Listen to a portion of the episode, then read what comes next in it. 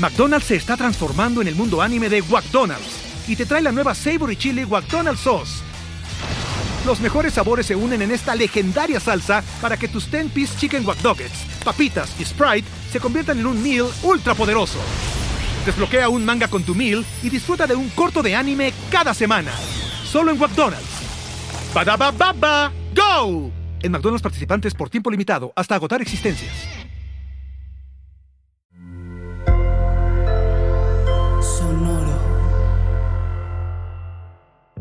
Todos hemos escuchado de una u otra manera que la calidad de nuestros vínculos interpersonales depende de la comunicación.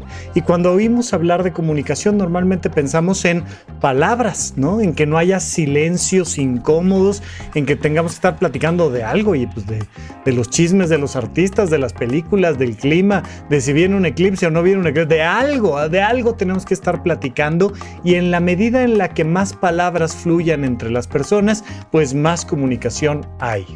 Y por supuesto, eso no es verdad. La comunicación tiene, además de muchos niveles, maneras complejas de generarse entre las personas, pero hoy en particular nos vamos a centrar en la comunicación emocional.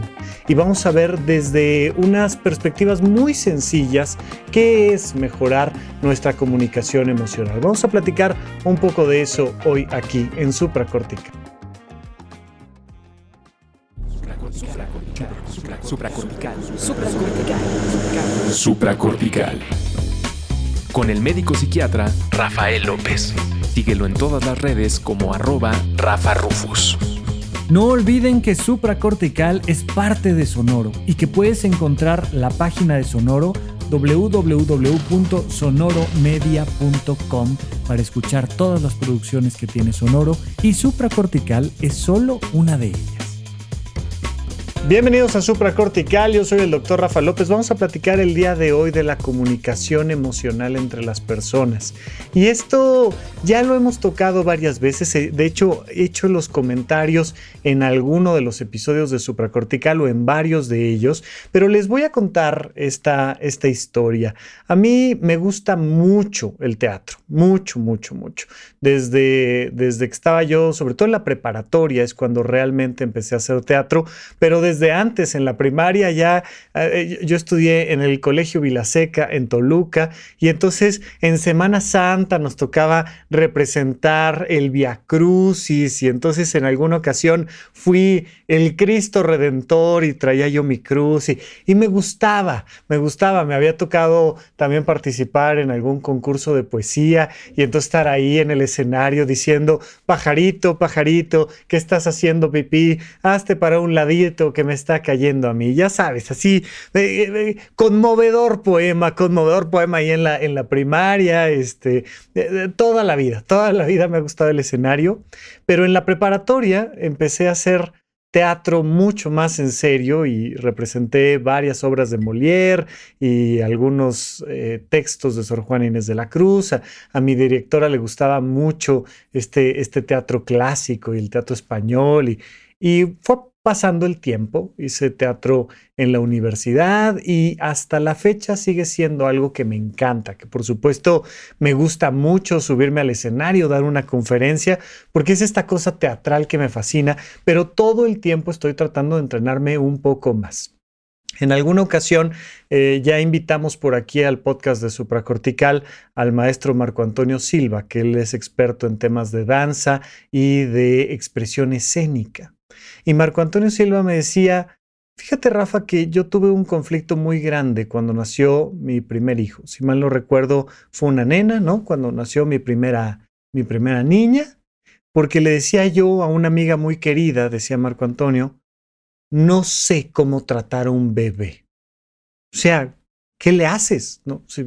Soy este, un hombre nacido en, no sé, Marco Antonio debió de haber nacido en los 60, este, no sé si incluso en, en, los 70, pero seguramente hacia los 60 altos. Y entonces me decía, pues yo no, no sé cómo comunicarme con un bebé.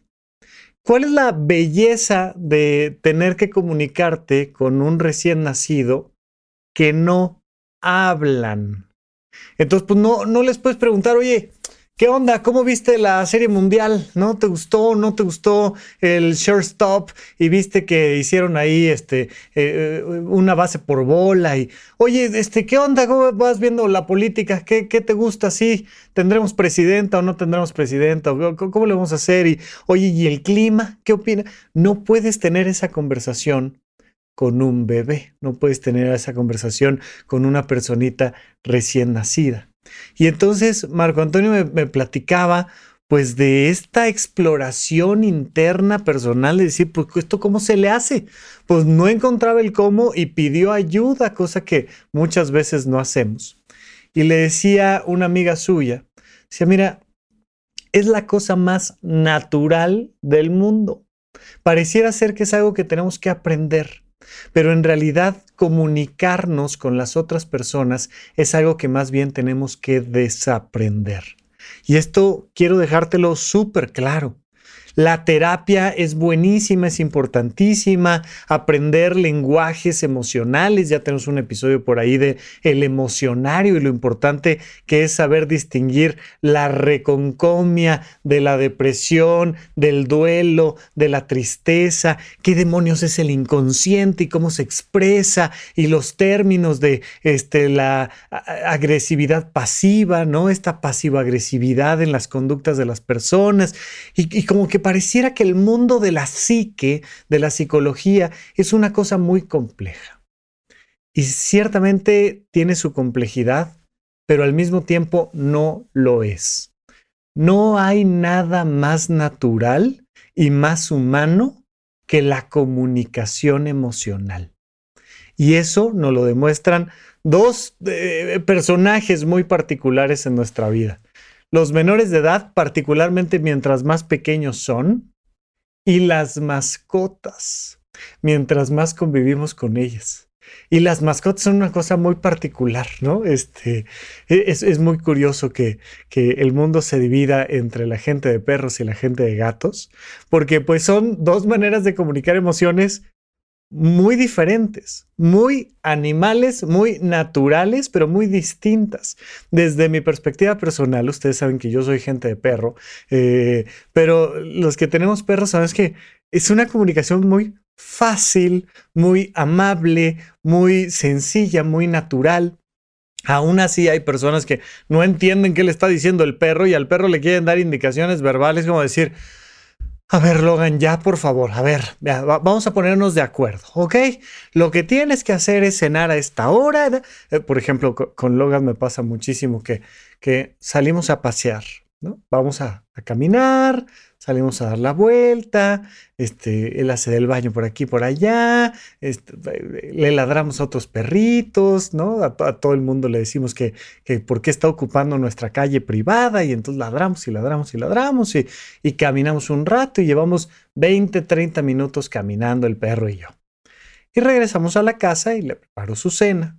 Entonces le hago sus croquetas y termina de comerse las croquetas y va dentro de la casa y hace el baño y es como, ¡ay, perro! Pues, ya eso habíamos salido, hombre, para no ensuciar aquí adentro y tal. Y bueno, ni hablar. Afortunadamente tiene un espacio que para eso es, pero la sensación que se va teniendo es de una comunicación clarísima. Entonces la gente que me ve convivir con mi perro dice, pues es que se entienden, o sea, el otro llega y pone cara, ¿no? Y entonces es como, sabes que te está diciendo algo. llega el perro, así, este, estoy, acostado en la cama y se asoma como diciendo, papá, ya es hora de cenar. Papá, tengo hambre.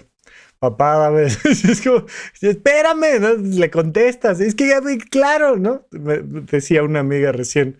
Yo soy de las que le dicen salud a su perro cuando estornuda. ¿no? Salud. y hasta, hasta te da esta sensación de que el perro dice, ay, gracias, ya, traía yo ahí atorado el estornudo. Y... Los gatos son una historia completamente diferente. Hay esta vieja frase en internet que dice que un perro te voltea a ver y dice, este ser que vive conmigo me cuida, me quiere, me alimenta, me acompaña, debe de ser un dios. Y luego sale la misma escena, pero con un gato. Y el gato dice, este ser que vive conmigo me quiere, me cuida, me acompaña, me alimenta.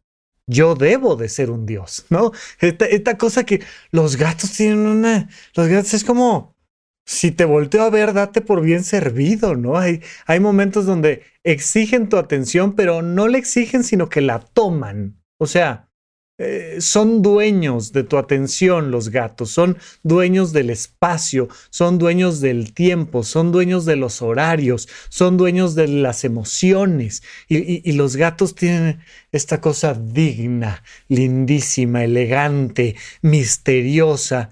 Eh, hay de gatos a gatos, por supuesto, hay de perros a perros, pero y los perros son serviciales, amorosos, este, eh, apapachadores y, están ahí para servirte. Muy diferente, la sensación es muy diferente. Y los bebés, los bebés están ahí para qué? Pues básicamente para balbucear, básicamente para manchar el pañal, básicamente para oler a bebé, es poco más de lo que hacen. Y da esta sensación de, eh, de que son un ser que hay que cuidar. Y ahí empieza esa relación, ese vínculo emocional.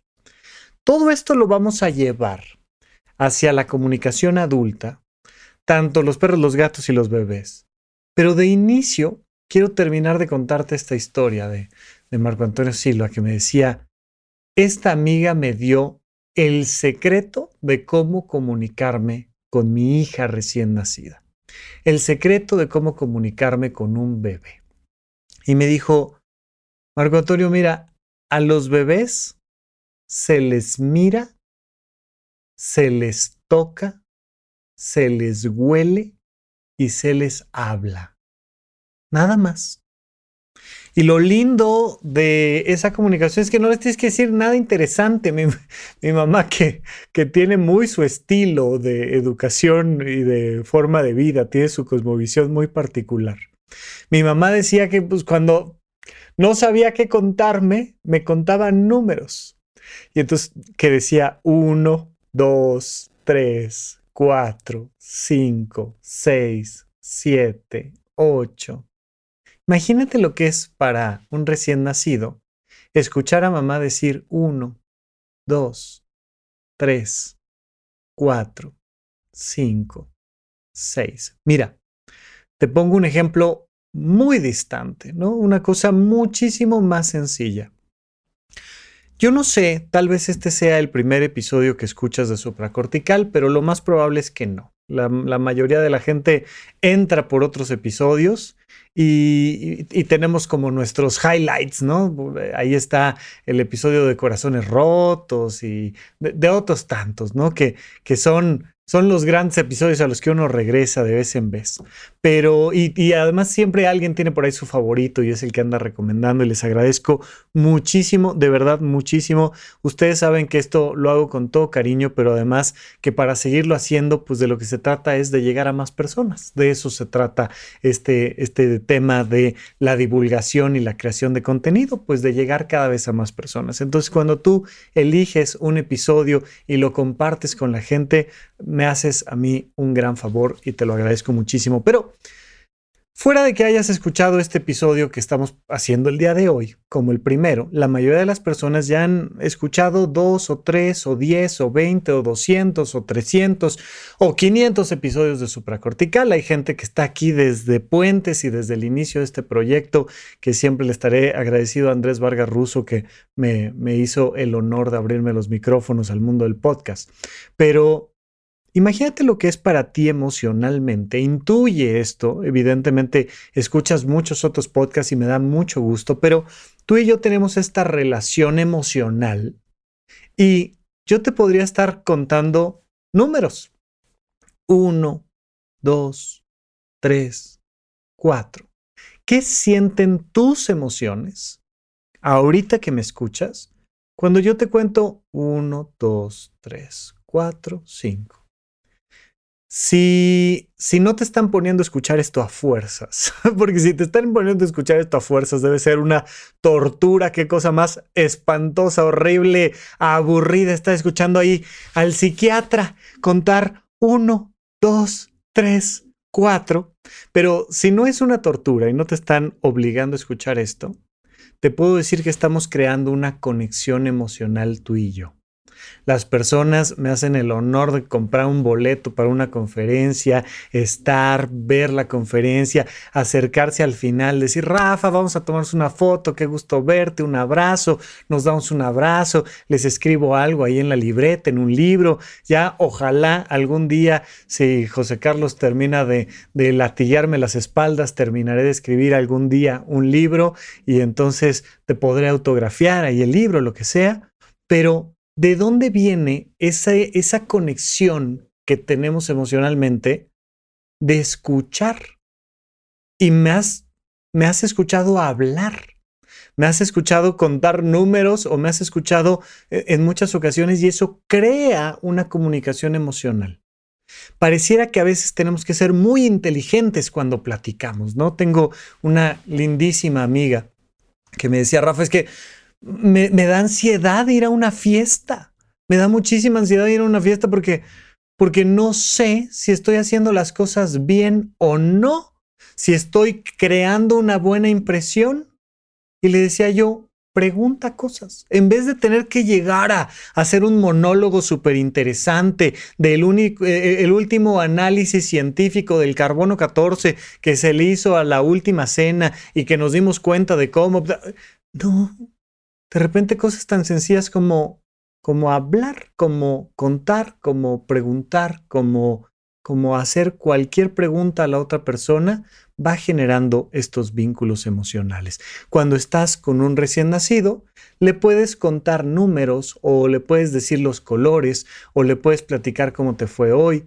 Lo importante es hablarle y hablarle en un tono lindo y amoroso, porque es es más bien el ritmo, es más bien el tono, es más bien la manera en la que expresas esos sonidos que el contenido racional de ese contenido el que genera esa comunicación. Vamos a hacer un breve corte y regresamos a platicar un poco más de esto. Me decía entonces Marco Antonio Silva, Rafa, a los bebés hay que verlos, tocarlos, olerlos y hablarles.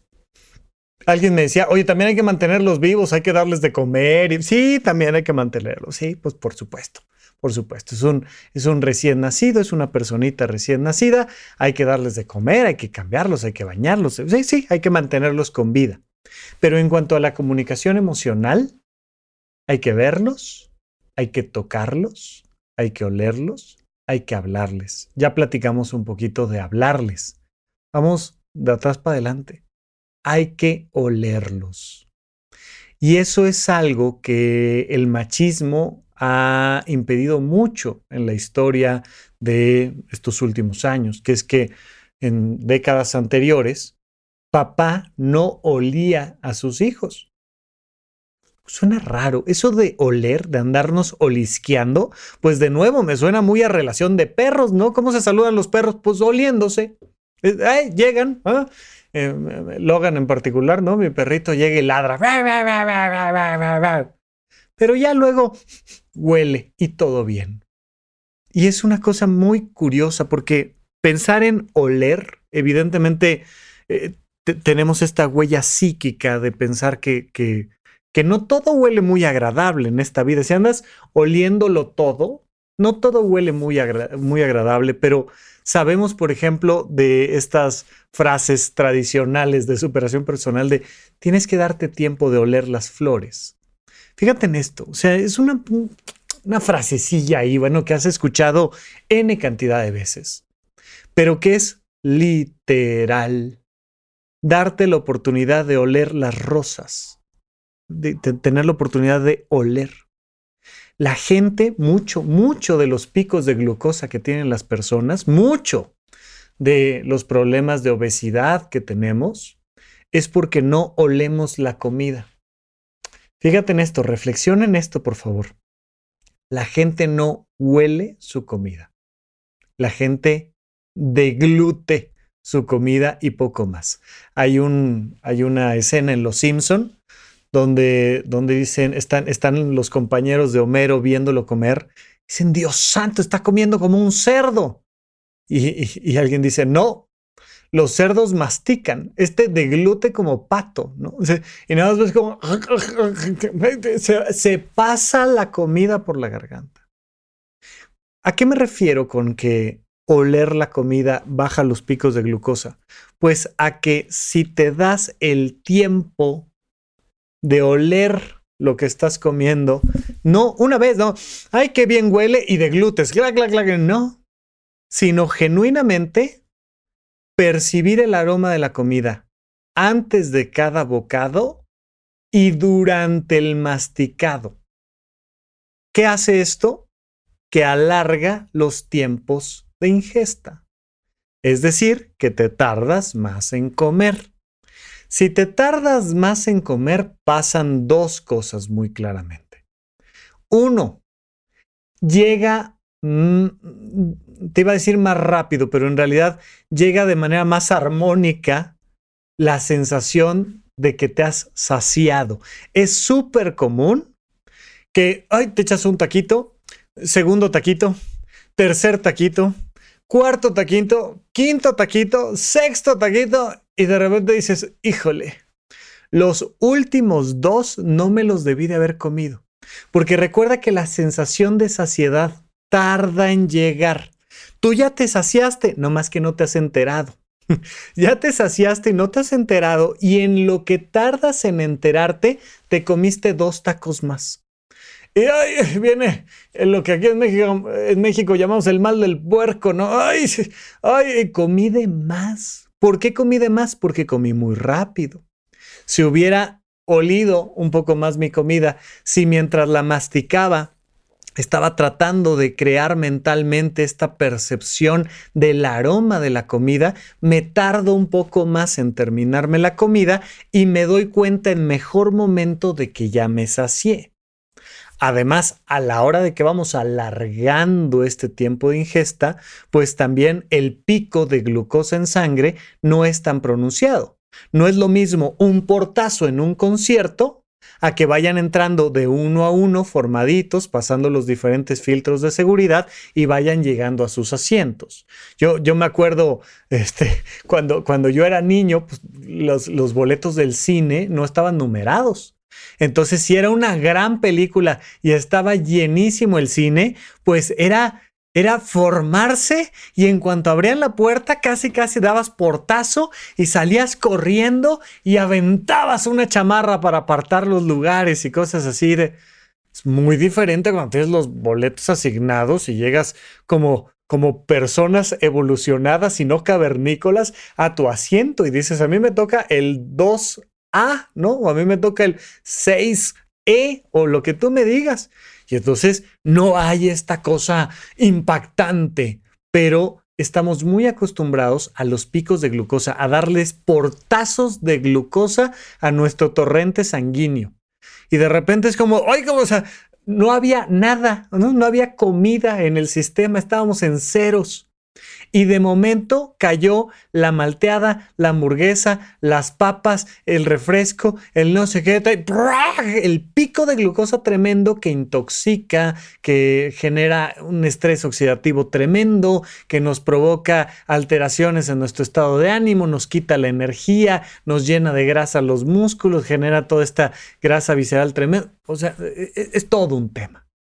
Solo por estar oliendo un poquito más lo que comes, tienes una relación emocional mejor con el alimento y además tu estado de salud mejora. Por comer más despacio, vaya, de lo que se trata esta vez es de comer más despacio. Bueno, regresamos al tema de los bebés. El machismo que nos dice, yo no cambio pañales, yo no cargo al bebé, yo traigo dinero para que el bebé sobreviva, pero yo soy el padre de familia. Yo no voy a estar ahí este, tirado jugando con los niños, tal. Cada vez más, afortunadamente, eso ha cambiado. Y es la cosa más común, más deseable, más aplaudible, que papá huela a qué huele la comida procesada de su bebé en el pañal. Eso es importantísimo, importantísimo. Pero también es importantísimo que lo limpie lo cambie, le ponga su pañalito limpio, le echó su talquito y todo en orden. Y luego inundarte con el aroma a persona nueva, ya sabes, ¿no? A, a, persona recién salida de la agencia y entonces este olor a bebé. Y metes la cara y inundas con, con, pegas tu nariz al cuerpo de bebé, inundas este aroma en tu ser de a lo que huele un bebé limpio. Ah, qué maravilla, qué maravilla. ¿Qué pasa? Pues que se generan una serie de cambios bioquímicos en tu sistema que te hacen bien a ti y que le hacen bien a, tu bebé, a tu nena, ¿no? Olerlo. Para olerlo, por supuesto, hay que tocarlo. Y esto nos lleva a estos rubros más adultos, porque como no sean las parejas, ¿no? Eh, si, estás con tu pareja, con tu novio, con tu novia, con, tu marido, con quien tú me digas, pues esta cosa de poder oler a un hombre, una mujer, bañados y con su talquito en el pañal y todo, por favor. ¿eh?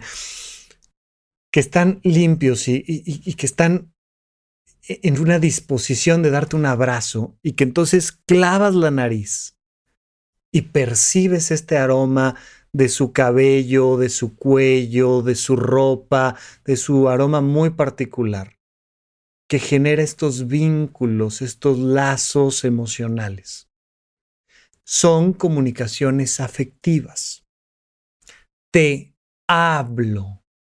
¿No? Y, esto lo podemos ver mucho en los adolescentes que son pésimos para hablar, que su, discurso de verdad todavía dista mucho de poder tener esta cosa más eh, eh, robusta en cuanto a la comunicación, pero que están fascinados, él, ella, ellos, ellas, lo que me digas, viéndose el uno al otro, ¿no? Y escuchándose hablar. Por supuesto, si se están oliendo, qué maravilla, pero tocándose. De repente algo tan sencillo como tocar una mano, un dedo, ¿no? Le, agarras a alguien un, dedo, dos deditos. Y el hecho de estarnos tocando mientras platicamos el, oye, ¿qué onda? ¿Esperamos la cuenta o no esperamos la cuenta? ¿Me paro a la caja o no? Cualquier cosa. Ahora sí que le podrías estar diciendo, uno, dos, tres, cuatro, pero te estoy agarrando la mano. Y entonces te toco la mano y tocas mi mano mientras te toco. Y entonces hay una comunicación emocional. Tenemos esta comunicación emocional de hablar y oír, de olernos, de tocarnos y de mirarnos. Recuerda que los seres humanos tenemos una profunda relación con la mirada de las otras personas. Entonces se nos ve la cara. Traemos esta tarjeta de presentación plana frente al cráneo que decimos, este soy, esta es mi tarjeta de presentación. Y entonces te, aviento los ojitos y me, ves las cejas y la frente y, sobre todo esta T que se forma de los ojos y la nariz y la boca y que es como la parte principal de nuestra cara, de nuestra tarjeta de presentación, pero vernos, por supuesto, vernos completos, vernos el cabello y las orejas y el cuello y toda la cara en general, pero los hombros, los brazos, el pecho, el abdomen, eh, eh, eh, todo, el tren inferior, las piernas, todo. Cuando nos vemos, se da esta comunicación emocional. De hecho, hay varios estudios que han demostrado que las personas se vuelven más atractivas conforme más las ves. Entonces ves a alguien una vez y dices, me. Lo ves 10 veces y dices, mm". Lo ves 20 veces y dices, mm". Lo ves 40 veces, 50 veces, 100 veces y dices, mmm.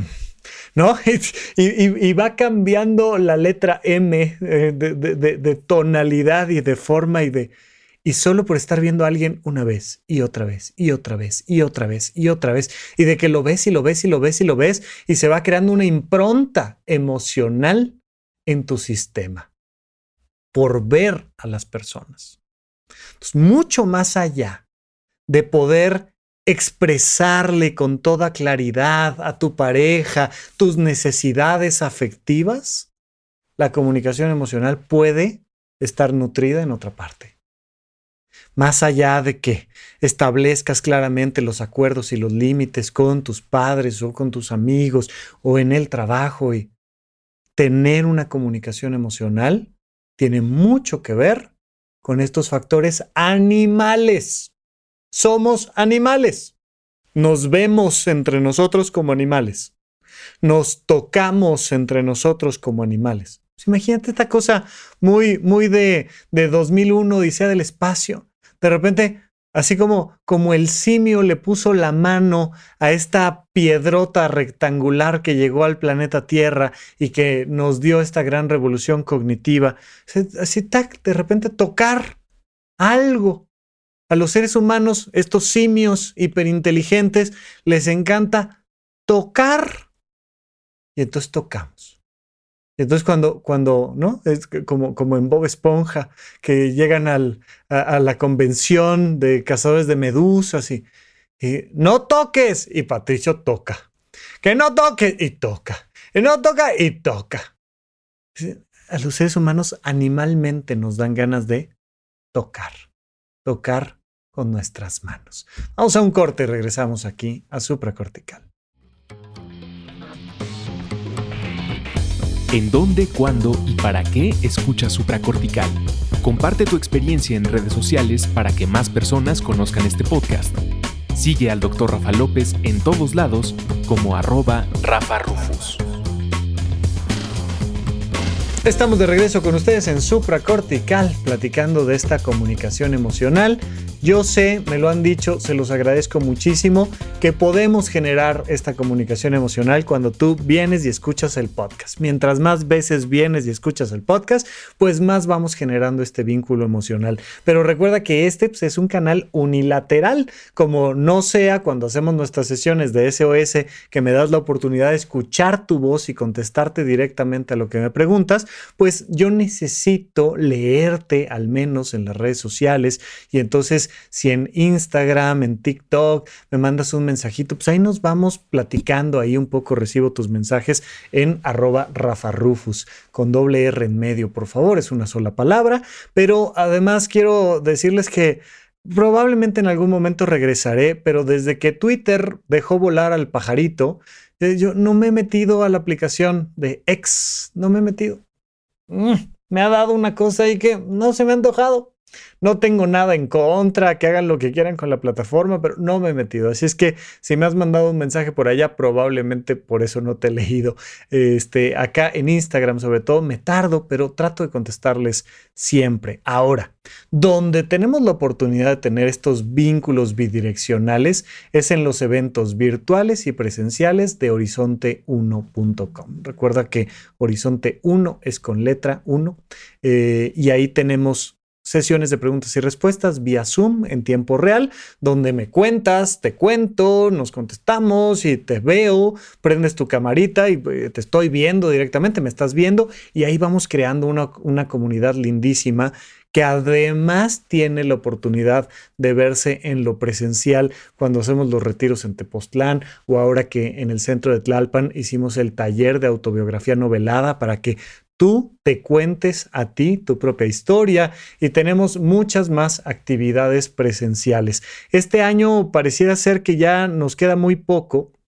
Eh, tengo por ahí una, una, conferencia en Querétaro, pero va a ser una conferencia para la escuela John F. Kennedy y va a ser en jueves, si mal no recuerdo, en la mañana. Entonces yo sé que es un poco complicado que vayas ahí a, a, esta conferencia que voy a dar en noviembre, pero hacia finales de diciembre o principios de, hacia finales de noviembre o principios de diciembre, vamos a tener esta cena en la oscuridad. ¿Qué le pasa a tu comunicación emocional cuando te quitas la capacidad de ver. Y por supuesto es una gran experiencia que, que, hace la Fundación Ojos que Sienten y que nosotros pues les compramos un par de mesas para el evento que tienen de Cena en la Oscuridad y te invitamos a que vengas y te sientes con nosotros a la mesa en las cenas en la oscuridad y tengamos esta, esta linda, esta gran experiencia. Bien, entonces ahí está la invitación por favor, te súper invito a formar parte de la comunidad de horizonte1.com. En Horizonte 1 encuentras los cursos pregrabados del conocimiento de uno mismo. Ya estamos subiendo el curso 6 de Semiología de la Felicidad, estos cursos de Semiología de la Vida Cotidiana que creó el doctor Alfonso Ruizotto y que yo estoy impartiendo en horizonte1.com, pero que además, insisto, tenemos nuestras actividades virtuales, presenciales, conmigo, con otros colaboradores. Así es que ahí queda la invitación para cerrar esta pinza de la comunidad, de la comunicación entre personas afines a la temática del desarrollo personal, el desarrollo de la conciencia, esta búsqueda de nuestra felicidad y realización. Bien, entonces, estaba platicándote de esto, ¿no? De, de cómo tenemos naturalmente esta capacidad de comunicarnos emocionalmente a través de ver, de tocar, de oler, de hablar, por supuesto, de escuchar. Porque hay un momento donde tu menor de edad te empieza a decir, y todavía no sabe hablar, pero ya te está contando su mundo interior y tú ya vas sintiendo esta comunicación muy particular con esta personita que te va hablando. ¿A dónde quiero llegar con todo esto? Pues a la comunicación entre adultos. Porque finalmente sí, Ahí están tus mascotas para comunicarse contigo. Tal vez tengas a la mano una que otra personita menor de edad, fantástico, disfrútala. Pero pues la mayoría de las personas que me escuchan pues tienen más bien una comunicación con adultos. Y quiero pedirte que seas muy cuidadosa, muy cuidadoso de no irte distanciando de la comunicación emocional con otras personas. Eh, la distancia se hace por seguridad. De hecho, pues la comunicación emocional es poco higiénica en general. ¿A qué me refiero? Pues que estar oliendo gente es peligroso. Y lo vimos ahora en la pandemia de COVID-19, pues que de lo que se trata es de mantener sana distancia. ¿No? Y entonces sí puedes traer careta, pero cubrebocas, ¿no? Esta mascarilla que te pones que te quita la mitad de la tarjeta de presentación. Si puedes más bien eh, llamarte por teléfono y no andarte acercando a la gente, pues es menos probable que te infectes de un virus respiratorio en la medida en la que no andes tocando gente, pues es muy poco probable que tengas embarazos no deseados o es muy poco probable que tengas una enfermedad de transmisión sexual, porque pues, hay una sana distancia, hay una sana distancia y es lo normal querer mantenernos con buena salud y para ello mantenernos a distancia. Incluso en temas de violencia, hay una película por ahí que ya no recuerdo el título, pero una mujer ha sufrido violencia de pareja y está tomando clases de defensa personal. Y hay una escena donde ella está muy asustada y le dice a su instructor, ¿qué te pasa? Solo ponte en un lugar seguro. ¿Qué es un lugar seguro? A dos metros y medio de tu agresor. Mientras tú te mantengas a dos metros y medio de tu agresor, no te puede patear, cachetear, golpear, Mantente ahí. Y desde ahí respira y quítate el miedo. Me acuerdo en alguna ocasión eh, atendimos en, en, el Instituto Nacional de Psiquiatría, hay una clínica de género, de violencia de género, de temas de sexualidad, y entonces una chica me preguntaba, doctor, pero ¿será correcto que le diga a mi pareja que es violenta lo que realmente estoy sintiendo y pensando? Y le decía yo, por teléfono, sí. O sea, por mensajito, por teléfono, este, si él está de un lado del cristal y tú del otro, ¿no? Si él lo podemos meter en un zoológico, en una este, jaula a, donde debería de pertenecer, sí, sí, sí, cuéntale todo lo que sientes. Pero a menos de un metro de distancia, no. No, no, no, no, no, ten cuidado, te va a lastimar. Entonces, la distancia que ponemos con los demás es de seguridad. Muchísimas personas por temas económicos, biológicos, emocionales, de antecedentes de violencia, pues caen en esta perspectiva de decir, no, no, no, no, no, yo no vengo al trabajo a ser amigos. ¿no? Lo hemos comentado varias veces. No, no, no, no, yo, yo no, no ando hablando con gente, yo no me ando relacionando con los demás. ¿Por qué? Pregúntales por algo de seguridad, por algo que tiene que ver con, con mantener mi seguridad emocional o física o económica o, social o cultural o lo que tú me digas, pero hay, hay un riesgo y entonces hago un distanciamiento. Pero eso nos hace daño, nos marchita. Los seres humanos necesitamos cercanía emocional. ¿Hay que cuidarnos? Sí. No podemos exigir esa cercanía. Siempre todo debe de ser con consentimiento informado. Ay, es que escuché el podcast y ahora ven para acá que te voy a oler. No, no, no, no, no, no, no, no, no, no. Siempre todo con consentimiento. Pero muy importante, pregúntate, ¿quiénes son las personas más importantes en tu vida? Hazte esta pregunta, ¿cuál es el listado de las personas más importantes en tu vida. Te la pongo fácil. ¿Quiénes son los primeros 20 contactos en WhatsApp? Normalmente las personas a las que más les escribes son las personas más importantes en tu vida. ¿Quiénes son? ¿Quiénes dirías tú que son las personas más importantes en tu vida? Y de ahí preguntarte, ¿qué tanto a esas personas las ves presencialmente? ¿Qué tanto a esas personas las escuchas y te escuchan? Qué tanto esas personas te tocan y las tocan. De nuevo, podemos tocar a las personas, uno, de forma consensuada y dos, no necesariamente de forma sexual. Y tres, si es consensuado y es sexual, disfrútalo, felicidades, qué padre. Pero tenemos esta posibilidad de tocar a las personas. Tocar, de repente, insisto, algo como tocar partes del cuerpo de manera consensuada y socialmente adecuadas en público. De repente alguien que te toca el brazo. Yo recuerdo mucho que íbamos caminando Marco Antonio Silva y yo cuando me estaba dando este taller de teatro, estábamos cruzando la calle y me tomó del brazo y me llevó hacia la izquierda y me pidió que cruzáramos la calle en una cierta dirección. Ese simple contacto, el simple hecho de que de repente te toman y te dejas guiar hacia algún lado, genera un vínculo emocional. El simple hecho de que te pongan la mano en el hombro genera un vínculo emocional. El simple hecho de que de repente esté así, eh, eh, por favor, siempre sin agresión, pero eh, tocar tantito una rodilla o cualquier cosa, incluso el simple hecho de que alguien toque, toque una parte de una prenda tuya, ni siquiera te está tocando a ti, pero está tocando el cuello del saco, genera esta comunicación emocional. Entonces, las personas en las que más confías, las personas a las que más quieres, ¿las ves? ¿Las tocas? ¿Las hueles? ¿Las escuchas? ¿Te escuchan? Los vínculos que tenemos, vamos a tratar de mejorarlos. Las personas en las que ya confías, por favor, pregúntate si necesitas tocarlas un poco más o olerlas un poquito más o en la medida de lo socialmente permitido, pero trata de dar un pasito más para allá. Y por otro lado, hay que encontrar a personas que tienen la disposición, el gusto, hay que crear nuevos vínculos de personas que genuinamente te escuchen, de personas que genuinamente te vean, de personas que genuinamente te toquen amablemente, de personas que genuinamente te miren.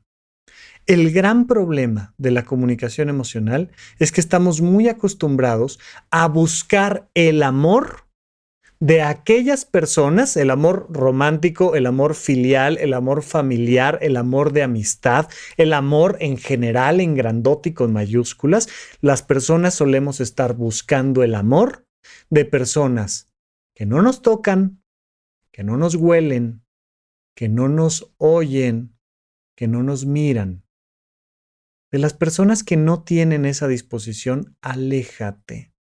Pero acércate a personas que sí tienen la disposición para verte, tocarte, olerte, hablarte. Eso es comunicación emocional. Vamos a poner nuestros vínculos de relación en orden pero en la medida en la que acrecentamos esa red de apoyo, en la medida en la que vamos creando una comunidad de personas que tienen esa, esa, comunicación emocional, vamos construyendo una mejor sociedad y vamos elevando la calidad de nuestra vida. Otro día lo platicamos, pero esto, tener una buena comunicación emocional, mejora tu salud física. Mejora definitivamente tu salud física, pero además mejora tu salud mental, por supuesto. Pero insisto, además reconstruye este tejido social. Entonces, cuando digas, es que yo no sé cómo tener comunicación emocional, es muy fácil. Encuentra personas a las que veas, toques, huelas, escuches y hables. Y ahí vas a encontrar ese proceso de comunicación emocional. Por ahora te mando un abrazo y seguimos platicando aquí en Supracortical. Gracias por escuchar Supracortical. En verdad me interesa muchísimo conocer tu opinión sobre este episodio o cualquier otro que quieras platicarme. Puedes encontrarme como arroba Rafa Rufus en Twitter, en Facebook y en Instagram. Quiero darte las gracias por escuchar Supracortical y sobre todo por suscribirte y seguirme donde sea que estés escuchando este programa y así te puedes enterar todo el tiempo de nuestros próximos estrenos.